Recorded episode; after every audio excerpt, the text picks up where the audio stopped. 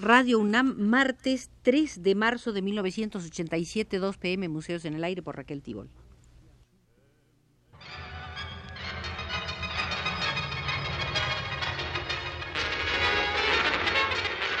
Radio UNAM presenta Museos en el Aire.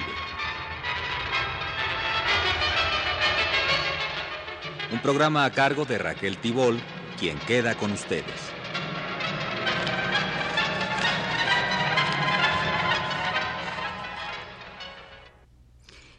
Será nuestra última visita al Museo de la Estampa. Es la visita número 12 y la dedicaremos al grabador Mauricio Lasansky, quien obtuvo en 1958 en México el premio José Guadalupe Posada en la primera Bienal Interamericana de Pintura y Grabado.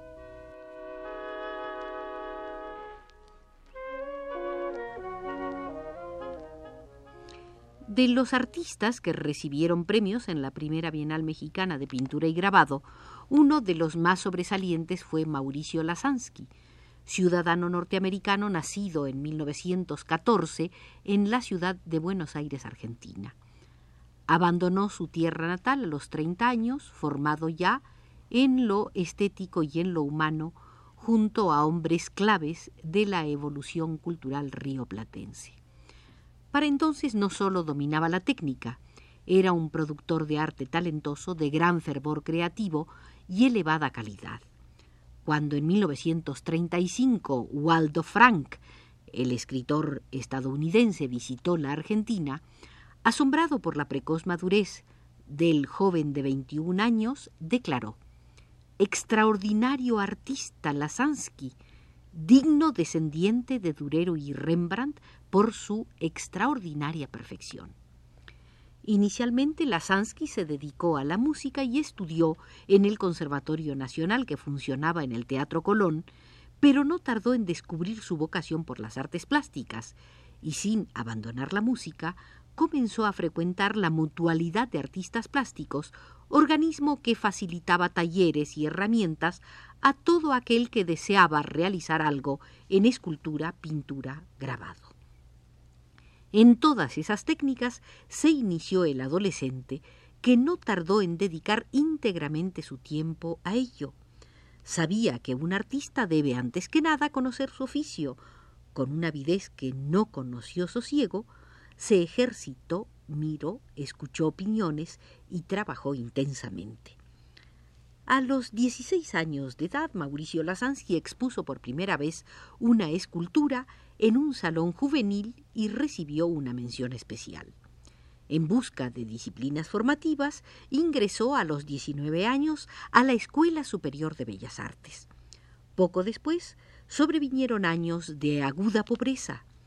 Para escapar del hambre, decidió salirle al paso a la suerte, recorriendo su tierra a lo largo y a lo ancho. Impulsivo y luchador, se unió a otro joven artista, de nombre Luis Barragán, y juntos pintaron por aquí y por allá algunas decoraciones al fresco.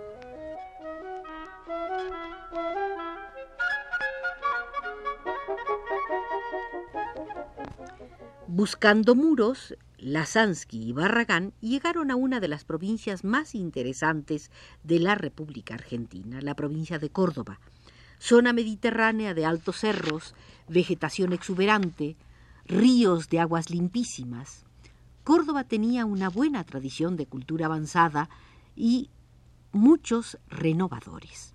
Ahí conoció y trabó amistad Lasansky con uno de los más inquietos universitarios argentinos, Deodoro Roca, líder de la reforma universitaria acaecida en 1918. Ese movimiento había conmovido de manera profunda al país y había resonado más allá de sus fronteras al predicar el cambio simultáneo de normas pedagógicas y estructuras sociales. Los reformistas habían comprendido la estrecha relación entre los problemas de la cultura y los del pueblo en general. Con base en ello, marcaron una trayectoria al movimiento estudiantil. Los reformistas soñaban con el surgimiento de una nueva generación americana. Fue 18 años después del inicio del movimiento, cuando Lasansky conoció a Deodoro Roca. Este continuaba entonces viendo en cada joven talentoso un posible soporte para ideales muy necesitados de ánimos frescos y generosos. Pronto le ofreció Roca a Lasansky la dirección de un taller de arte que debía instalarse en una población pequeña, de nombre Villa María. Lasansky eh, creía que un artista se templa mejor en las poblaciones pequeñas y no en las grandes urbes. Se acomodaba mejor a lo directo y a lo simple aceptó con la condición de que le dejaran hacer lo que él quería, no por desplante individualista, sino por necesidad de renovar. Quería organizar una escuela de arte liberada de los lugares comunes e intentar romper con la academia tradicional. En efecto, separó a los grupos por edades y se lanzó a experimentar. Tenía entonces Lasansky 21 años, y una fe inmensa en el vigor formativo del arte. Además de los cursos regulares, organizó talleres de arte en colonias vacacionales que funcionaban en Villa María y a donde asistían en mayoría niños de los sectores más pobres de todo el país. Al iniciar a los pequeños en las bases manuales de lo artístico, comprendió lo erróneo de muchas teorías pedagógicas.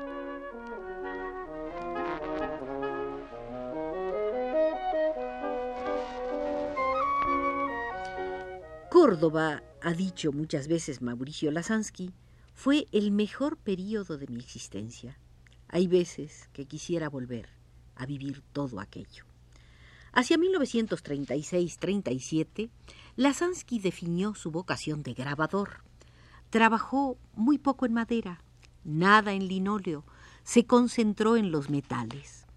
La insuficiente academia y una falta de contacto con artistas más desarrollados lo obligaron a descubrir sus propios métodos, sus propias modalidades, y lo hizo con la certeza de un creador nato. Mucho después, cuando ya radicaba en los Estados Unidos, el eminente grabador Stanley William Hayter diría, Creo tener flexibilidad y conocimientos suficientes como para hacer una buena copia de Rembrandt o de Goya, pero repetir esas incisiones de buril perfectas y plenas de originalísima ingenuidad que Lasansky realizó en su primera época, confieso que me resultaría imposible.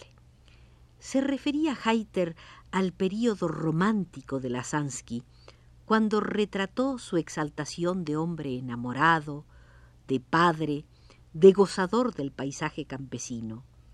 De entonces data una de sus piezas maestras, titulada Canción de Cuna, realizada en homenaje al nacimiento del primero de sus seis hijos.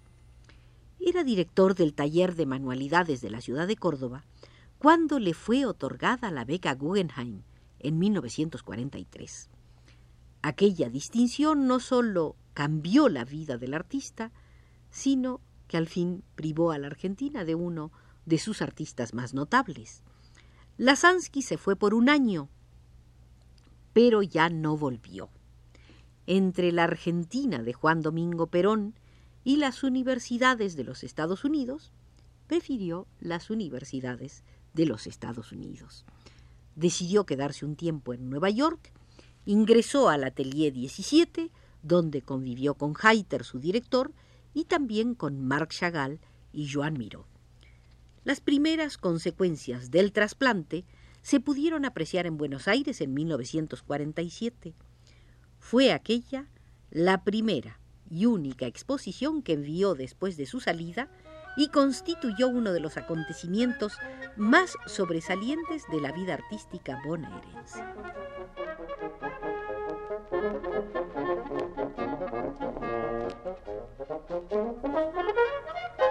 En 1953, Lasansky recibió nuevamente la beca Guggenheim que le permitió permanecer durante un año en España y Francia. La impresión desgarradora que recibió en España sobrepasó todo lo previsible. De aquel remecimiento contradictorio, espantoso como él lo ha calificado, nace una serie de grabados que llevarán el título general de España. El primero de la serie mereció el premio José Guadalupe Posada en la Bienal Mexicana y mereció además unos 15 premios en los Estados Unidos. La edición de esa estampa no tardó en agotarse. Muchos museos de su país de adopción la adquirieron. Episodio singular fue el padecido por esa pieza notable en el Salón Nacional de la República Argentina en 1956. Alentado por algunos amigos, Lasansky decidió enviar el grabado a la más importante exposición colectiva de Buenos Aires, en la cual ya en 1936 había obtenido un primer premio. Por unanimidad el jurado decidió otorgarle el gran premio, premio reservado solo para ciudadanos argentinos. A nadie se le ocurrió pensar que ese hombre al que todos consideraban una gloria del arte nacional argentino era legalmente un ciudadano estadounidense nada se pudo contra la determinación de la ley. El premio fue declarado desierto y Lasansky, furioso e indignado, decidió no regresar jamás a su patria de origen. No por ello ha dejado de llenar uno de los capítulos más profundos del arte contemporáneo de la Argentina. El conflicto tenía un amargo antecedente. En 1944, Lasansky pensó volver a Córdoba para seguir dirigiendo el taller de manualidades.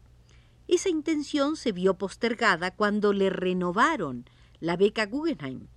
Entonces el gobierno argentino se negó a darle otro año de licencia, o beca o regreso. En 1958, en México, él explicó así la situación. Era una manera de liquidarme, decidí publicar una carta abierta contra Juan Domingo Perón, mandándolo a paseo y me quedé en los Estados Unidos.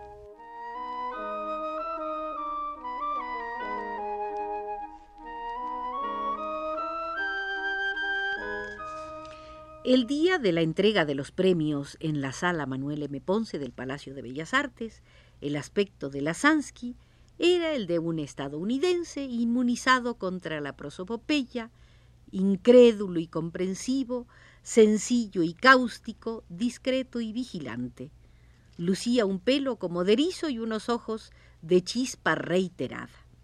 Para entonces habían quedado atrás sus grabados con burritos y ternuras cotidianas de la primera época, también sus malabarismos formales y las voluntarias digestiones picasianas del primer período estadounidense, ahora, en 1958, cuidaba la forma hasta el delirio, para expresarse con hondura sobrecogedora. Cuando decidió quedarse en los Estados Unidos, la Universidad del Estado de Iowa le hizo una oferta tentadora, crear en esa universidad un departamento de artes gráficas. Con sus mejores empeños y por varias décadas, Mauricio Lasansky convirtió el taller de artes gráficas de la Universidad de Iowa en uno de los mejores centros artísticos de los Estados Unidos y del mundo entero.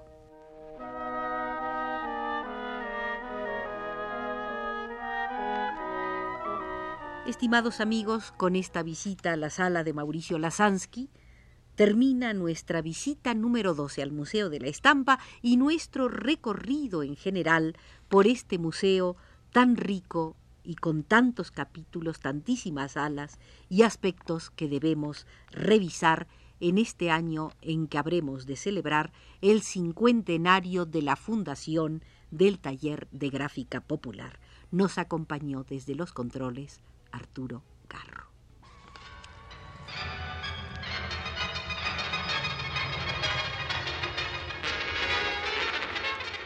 Radio UNAM presentó Museos en el Aire.